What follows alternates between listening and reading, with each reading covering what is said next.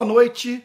Estou dando início a partir de agora, quer dizer, estou dando início agora ao culto da rede de pequenas igrejas. Espero que Deus fale muito, mas muito mesmo, ao seu coração nessa noite. E eu gostaria de convidá-lo agora para um momento de oração. Vamos, vamos orar? Pai Santo, Deus de toda bondade, graça, misericórdia, nós buscamos a, nossa, a, a sua face nessa manhã, nessa noite, Senhor, porque dependemos desesperadamente de Ti para viver. Ao mesmo tempo, Senhor, somos atraídos pela Sua glória, pela Sua beleza, Senhor, pela Sua doçura. Tu és o nosso Pai. Por isso nós queremos glorificar o Teu nome. Pedir perdão, Senhor, pelos nossos pecados. Tu sabes que quando entramos na tua presença nos lembramos de quem somos, Senhor. E sendo assim, somos levados pelo teu espírito a confessar o nosso desamor. Perdoa-nos, Senhor. Também, Senhor, num culto como esse, a nós nos cabe expressar nossa gratidão a ti pelas suas respostas às nossas, às nossas orações, pela forma tão misericordiosa mediante a qual o Senhor nos trata. E agora, Senhor, que a Sua bendita palavra vai ser exposta, nós rogamos que o Teu Espírito nos auxilie.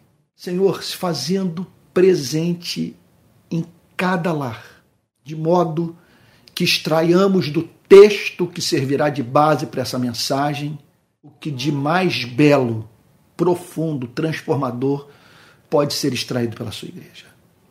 Faz assim, nosso Deus e nosso Pai é o que te pedimos em nome de Jesus, com perdão dos nossos pecados. Amém. Amém.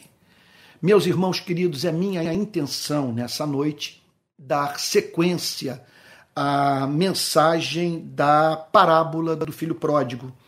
Então eu vou pedir que você abra sua Bíblia aí no Evangelho, Evangelho de Lucas, capítulo 15. Evangelho de Lucas, capítulo 15. Ah, nós vamos dar início essa mensagem a partir do verso 17. Já é a, essa é a terceira exposição que eu faço sobre o Evangelho de Lucas. Então vamos lá? Ou melhor, sobre a parábola do filho pródigo que está registrada no capítulo 15 do Evangelho de Lucas. Então vou pedir, eita, fiel, como que eu errei? Meu Deus, quanta confusão. Mas olha, eu posso dizer que eu estou em bom estado mental e muito desejoso de pregar a palavra de Deus. É que eu acho que eu estou pregando. O que acontece é o seguinte: aqui eu estou. Enquanto eu falo, eu vou observando os erros que eu cometi aqui na hora de preparar o cenário para a mensagem. Então eu me esqueci de iluminar aqui essa parte de cá da minha biblioteca. Também não esqueci de acender uma luz lá no fundo. Isso está me incomodando. E aí eu estou falando, estou vendo os erros aqui que eu cometi na, na, na organização do, do, do cenário para essa pregação. Então eu vou pedir o seguinte: pode ser que você interprete como toque, mas deixa eu dar uma arrumadinha aqui para ficar mais bonitinho. Só acender uma luz lá no fundo e aqui do lado.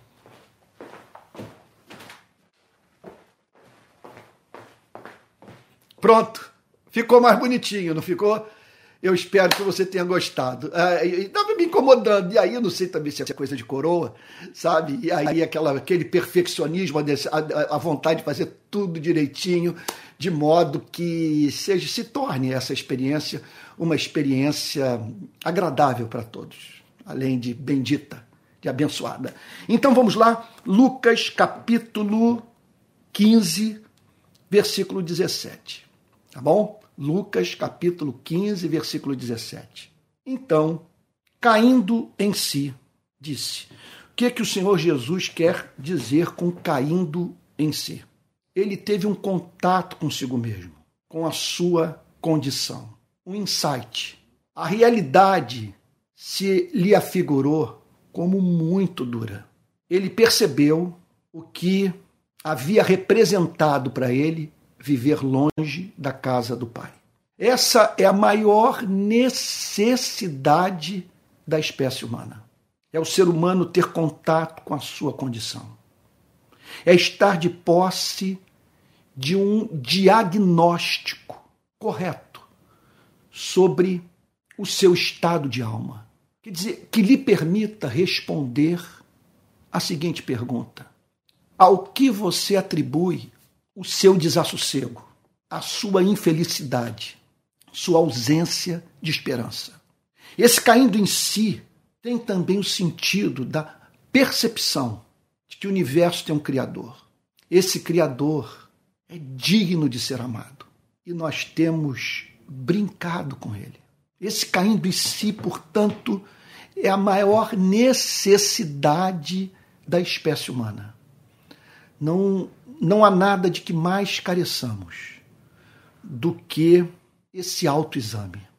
Esse diálogo que travamos com o nosso próprio coração e que nos permite apresentar para nós mesmos verdades desagradáveis sobre a nossa vida. Foi o que aconteceu com ele. Olha só. Caindo em si, verso 17, ele disse: Quantos trabalhadores de meu pai têm pão com fartura e eu aqui estou morrendo de fome? Ele percebe o fato, aqui é parábola. Não estou com isso querendo dizer que seja possível encontrarmos algo é idêntico na relação dos seres humanos com o Criador. Quer dizer, o Criador tem alguns escravos que comem com fartura, enquanto que, ao mesmo tempo, há filhos seus que estão passando fome. Quer dizer, toda a parábola, veja só, é, nos dá o direito de estabelecermos determinadas analogias, isso de acordo com as indicações dadas pelo próprio texto. O estudioso das Sagradas Escrituras percebe a que conclusões lógicas ele pode chegar no exame da parábola. E há momentos em que você percebe que determinados é, aspectos da parábola, determinados detalhes ou elementos presentes na parábola não têm uma aplicação espiritual mais profunda. Eles estão ali apenas é, como partes integrantes do enredo, da mensagem principal daquele pensamento linear que perpassa toda a parábola.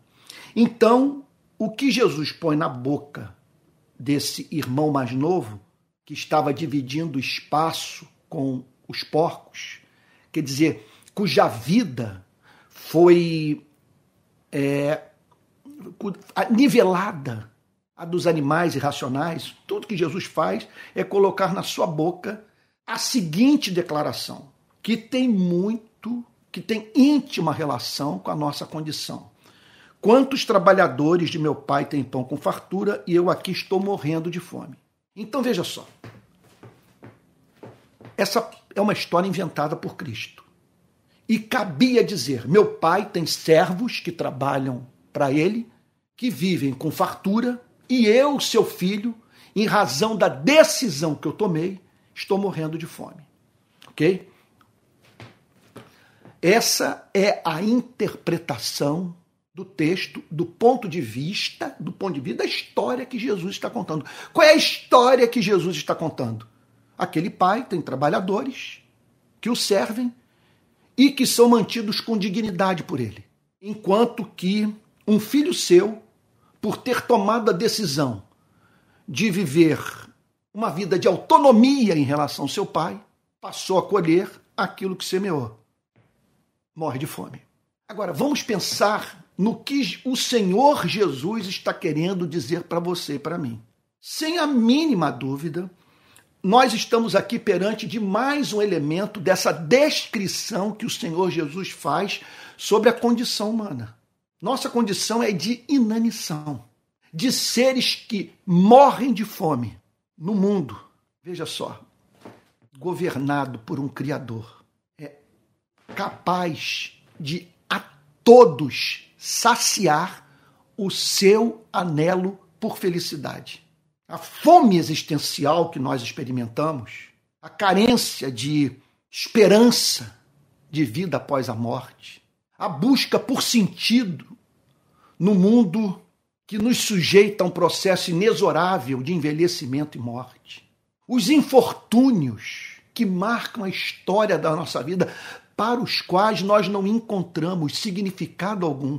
Veja, para todas essas indagações, para todos esses eh, questionamentos, para todos esses tormentos de alma, há uma resposta que pode ser encontrada pela criatura na presença do Criador. Nós estamos, veja só, o fato de estarmos famintos, com a nossa vida nivelada à vida dos animais, não se deve a, a vivermos no mundo que não nos satisfaz. Veja só, a nossa fome não é inerente à nossa natureza, ao universo, à relação do Criador com a criatura. Nós não nascemos necessariamente fadados a morrer de fome. Nós nos encontramos nesse estado de danição porque o Pai decretou que nós só seríamos felizes dentro da sua casa. Nesse sentido, não há democracia, não há liberdade. É como se ele dissesse o seguinte: olha, para os peixes, olha, não tentem viver nos galhos das árvores. Esse não é o habitat de vocês. E o que ele diz para o ser humano é o seguinte: vocês não descansarão nunca enquanto não descansarem em mim. E o que Jesus está dizendo nessa passagem é que nos, nos seus dias, em razão da sua pregação, certas pessoas estavam chegando a essa mesmíssima conclusão, a ponto de dizerem para si mesmas: nós estamos morrendo de fome, vivemos num perpétuo, perpétuo desassossego de alma, porque tomamos a decisão de, de nos privarmos da comunhão com o Pai. O que Jesus está querendo com isso dizer é o seguinte: que faz parte desse dessa tomada de consciência que permite o nosso retorno para o lar, retorno para Deus, a percepção do fato de que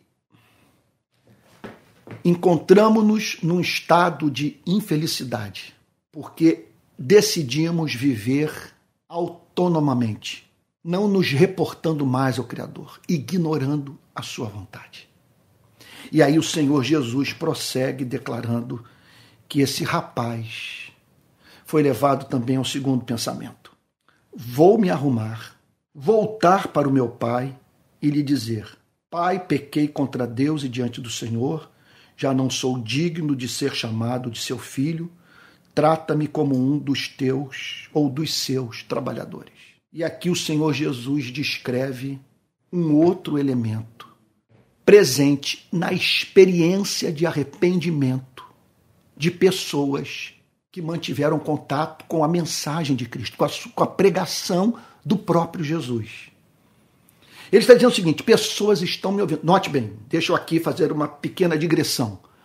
Essa parábola tem como objetivo ajudar aqueles que ouviam a Cristo a entenderem por que pessoas estavam se convertendo aquelas consideradas é, desviantes, que viviam imersas no pecado. Por que aquelas pessoas estavam se arrependendo, voltando para casa do Pai, enquanto, ao mesmo tempo, muitas imersas na instituição religiosa, frequentando sinagoga e templo, encontravam-se perdidas.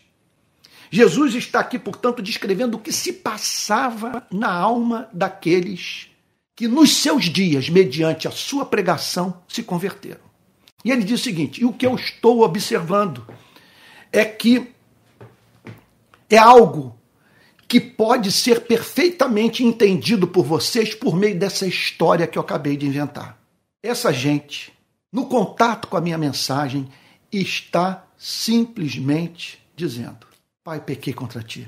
Já não sou digno de ser chamado seu filho. Essas pessoas, portanto, estão vivendo a mais profunda humilhação. Elas entenderam a gravidade do seu pecado, estão experimentando um verdadeiro arrependimento. Estão profundamente arrependidas. Elas entendem que são responsáveis pelos seus atos, que agiram deliberadamente, que pecaram contra um ser que não merecia da parte delas esse tratamento. Elas entenderam que foram criadas por Deus, que Deus é o sustentador da sua existência, que o Criador pede delas o que é razoável, o que faz sentido, o que é justo, o que é santo, o que é belo. E contudo, elas viraram as costas para Deus. E agora, em razão do contato com a minha mensagem, tomadas de arrependimento, estão dizendo para si mesmas: Eu vou procurar Deus e vou lhe dizer: Pequei contra ti. Não tenho o que exigir. Só lhe peço que o Senhor não me trate segundo a sua justiça, mas sim segundo a sua graça que não tem fim. Nós estamos aqui perante a verdadeira expressão do arrependimento, do arrependimento autêntico. Entenda, não há salvação sem que o ser humano prove desse arrependimento. E o arrependimento só é real quando ele se dá nos termos estabelecidos por Cristo nessa parábola. Significa o seguinte: essa pessoa está envergonhada não pelo fato de não ter submetido a sua vida à chamada lei natural. Veja, não é que ela passou a identificar uma lei na natureza que ela deixou de respeitar, por ter se comportado de modo antinatural, contrário àquele que a natureza prescreve. Essa pessoa não está arrasada porque deixou de corresponder às expectativas da sociedade do seu tempo. Não é que ela foi de encontro ao desejo da maioria. Ela está arrasada porque ela se deparou num ponto da sua vida com seu Criador. Ele se manifestou a ela através de Cristo. Jesus anunciou para aquela gente uma, uma mensagem que revelava uma espécie de Deus que levou os seus ouvintes, os seus ouvintes, a, a, diante do contato com a doçura de Deus com a beleza de Deus, com a bondade de Deus, com a santidade de Deus, a tomarem consciência do seu pecado e clamarem a Deus por misericórdia. Então não há arrependimento sem a compreensão do fato de que o pecado é uma realidade. No, veja só, contudo, para a mensagem de Cristo, para Jesus, o pecado é algo que só pode ser definido quando a existência objetiva de um Deus santo serve de pressuposto. É considerada. Então, para o, o cristianismo, o pecado só deve ser visto como tal quando o ser humano percebe que deixou de fazer aquilo que o Criador prescreveu para a sua vida. Veja, essa pessoa não está arrasada porque perdeu grandes oportunidades de vida em razão dos pecados que praticou. Ela está arrasada porque pecou contra o amor, pecou contra a luz, pregou, pecou contra um ser digno de ser cultuado pelos seres humanos.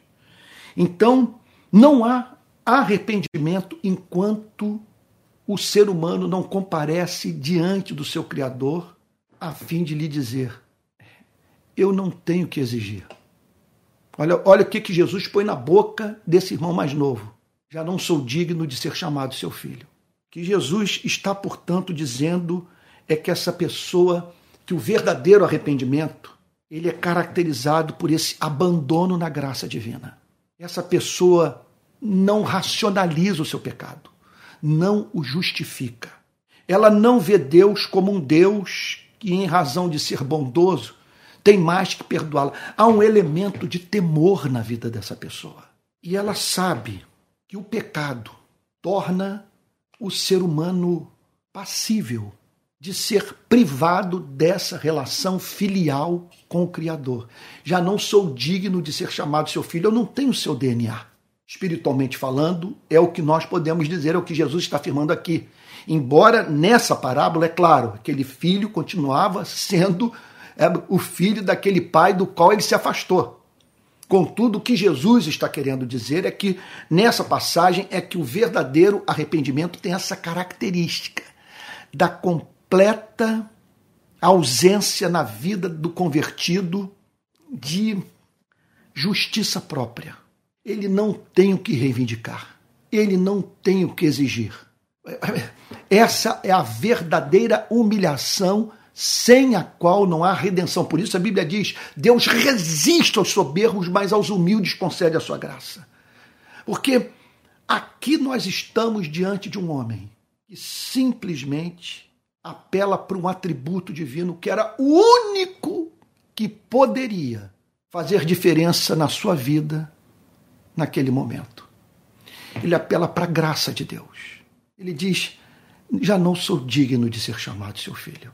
O que o Senhor tiver que fazer por mim, a fim de preservar pelo menos a minha vida, sabe?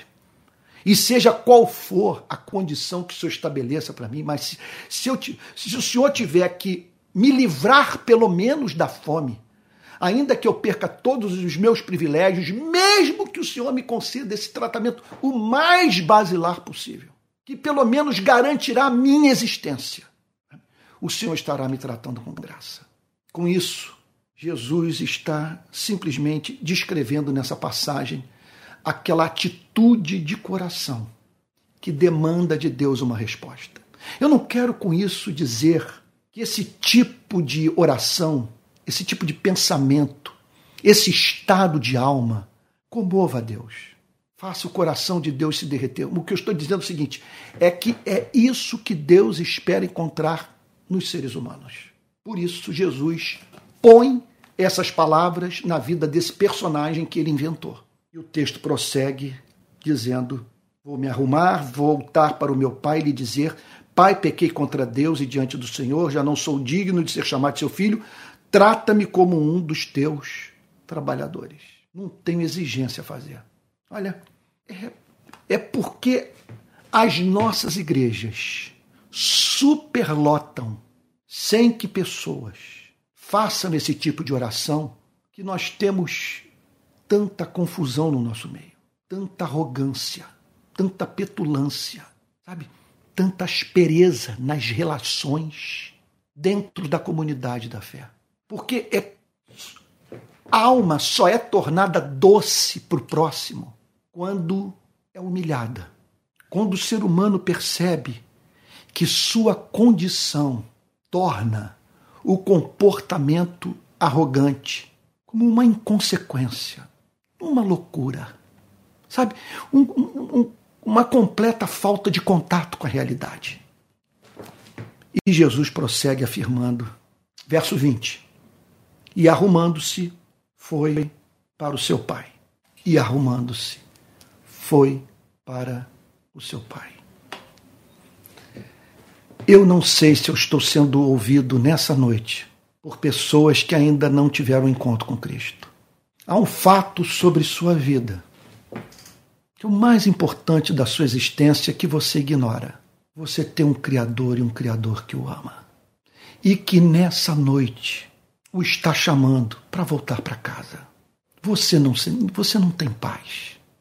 Você teme, é, com temor paralisante, a morte, que pode alcançar a sua e a minha vida a qualquer momento. A vida é um dom incerto. O tempo é incerto. O tempo é um bem escasso. E ninguém sabe o quão escasso esse bem é na sua existência. E você teme o seu coração subitamente parar de bater. E vive tomado de ansiedade e culpa, e frustração, e senso de inadequação. Não vê do sentido, por exemplo, na segunda-feira. Amanhã o dia vai amanhecer e você terá que se dedicar à tarefa de se dedicar a uma atividade profissional para a qual você não vê sentido, que não realiza pessoalmente. Você não consegue enxergar propósito em trabalhar de modo extenuante a fim de receber um salário que não atende às suas demandas pessoais e não somente isso. E uma atividade que não, que não está à altura do valor da sua vida. Você sabe que poderia estar oferecendo uma contribuição muito melhor para a sociedade do que aquela que você está oferecendo. Você se dedica a essa atividade profissional para não morrer de fome. E mesmo aqueles que estão dedicados a uma tarefa apaixonante podem ao mesmo tempo dizer: contudo, eu estou entesourando para o vácuo, porque o meu corpo encontra-se em processo de decadência. Estou envelhecendo e vou morrer. Qual é o sentido da minha vida? Talvez você esteja tomado de culpa. Você tem um histórico de pessoas que feriu, de oportunidades de vida que você desperdiçou. Você está consciente do fato de que tem um Criador e que você não tem vivido à altura dessa verdade. Você não tem interesse por ele, por ele. Ele nunca foi o amor da sua vida, o maior interesse do seu coração. Você jamais desejou, acima de todas as coisas na vida, conhecer aquele que o formou, a fim de o amar. E então, nessa noite, você está ouvindo a pregação do Evangelho. Aqui está um homem com muita imperfeição, tentando traduzir para você a mensagem que Cristo pregou no primeiro século. E qual foi o objetivo de Cristo com aquela pregação? Olha, foi simplesmente levar os seus ouvintes a essa experiência e, arrumando-se, foi para o seu Pai. Esse é o apelo que eu faço para você. Que possa ser dito nessa noite que você foi para o seu Pai que você agora tomou a decisão radical. Sabe, a mais é, importante de toda a sua vida. Voltar para casa do Pai. Ir do jeito que você está. Com todas as suas dificuldades morais, com a sua fraqueza de caráter, com, com todo esse histórico de erros que praticou. Mas nessa noite você ouviu que o Pai o ama que é um boicote que você faz contra a sua própria vida quando você priva a si mesmo de estar nesse lar, nessa companhia, de, de sentir esse aconchego, sabe? de viver para fazer o ser que mais o ama no universo sorrir. Então o que eu peço é que você volte para a casa do Pai. Não estou dizendo com isso que você deve voltar para a igreja e procurar uma instituição religiosa. Prioritariamente, o que você precisa fazer antes, hoje, antes de procurar os cristãos, a fim de ter a companhia daqueles que creem, e isso é bom, isso é prescrito por Cristo, mas não há nada que você mais precise fazer do que antes de se retirar para dormir, se dirigir a Deus nesses termos Pai, pequei contra os céus, pequei contra ti. Já não sou digno de ser chamado teu filho. Eu estou voltando para casa.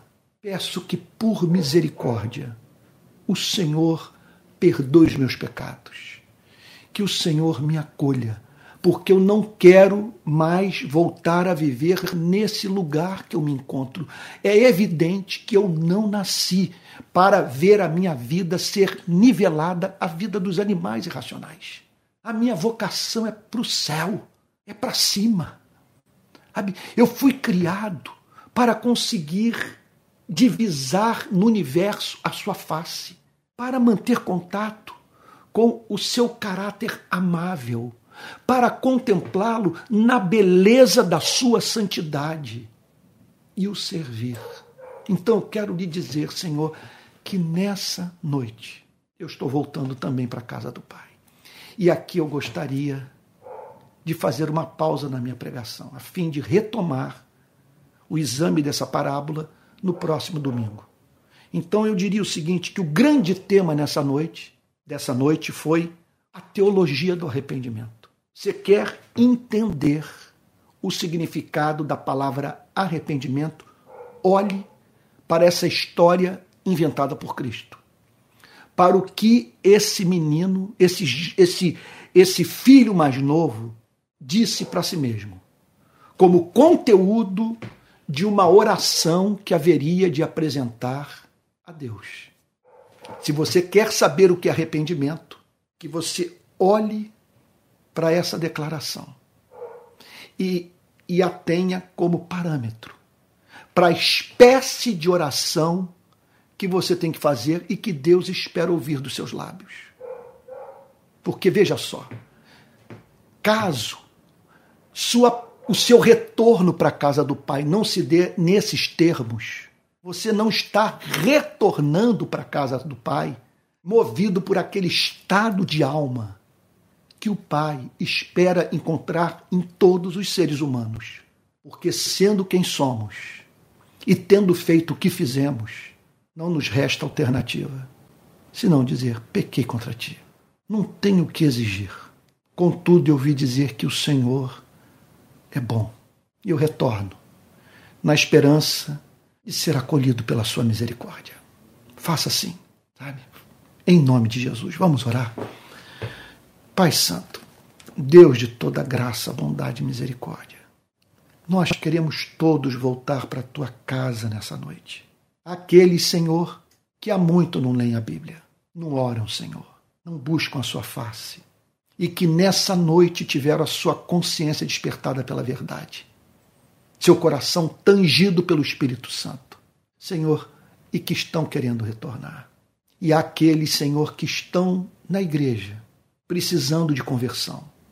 E entre os convertidos, Senhor, aqueles que perderam o primeiro amor e que estão também precisando voltar para a casa do Pai.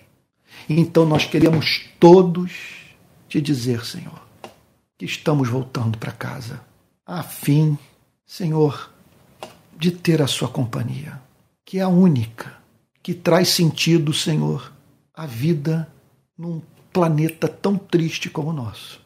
Senhor, sabemos que há lágrimas que só podem ser enxugadas por ti e que estamos em busca de um descanso que só pode ser encontrado no teu peito, numa relação de intimidade contigo. Ouça a nossa oração, Senhor. Estamos voltando para casa. Acolhe aquele que não conhece. Acolhe aquele que está dentro da instituição religiosa que ainda não se converteu e que hoje passou a compreender que precisa de conversão. E acolhe aquele que já é teu filho. E contudo, Senhor, perdeu o fervor que um dia teve. Todos estamos voltando, Senhor. E que possamos nessa noite, Senhor, ver a porta se abrir e recebermos o convite, Senhor, para estarmos novamente na companhia do ser que mais nos ama no universo. Em nome de Jesus, assim oramos com o perdão dos nossos pecados. Amém. Amém. Meus irmãos queridíssimos, olha só, estamos terminando hoje um pouquinho mais cedo ah, o, o culto da rede Pequenas Igrejas. Eu tenho procurado me policiar para ser menos prolixo e pregar da forma mais objetiva possível. E eu conto com a sua oração para que esse milagre aconteça. É, olha só, quero dizer para você que ah, que todo domingo nós temos cultos da rede de pequenas igrejas. Nós temos um culto às 10 e meia da manhã e um culto às 19 horas. O culto das 10 e meia é transmitido diretamente do centro de Niterói, Rua Andrade Neves, 31, da manhã. E o culto da noite é transmitido aqui da minha biblioteca, tá bom? Então, isso no domingo. Durante a semana tem um monte de material que eu produzo artigos, vídeos que são gravados e ainda os encontros online da rede de pequenas igrejas. Nesse momento, para você ter uma ideia, nós temos reunião de oração, nós temos o estudo do livro do Tim Keller sobre oração, entre outras atividades mais. Então, eu sugiro o seguinte: daqui a pouco eu vou botar o endereço do Telegram da rede de pequenas igrejas. Você vai lá e ao entrar no nosso Telegram, você vai passar a ter acesso às informações oficiais da rede de pequenas igrejas e links para esses encontros que se dão durante a semana.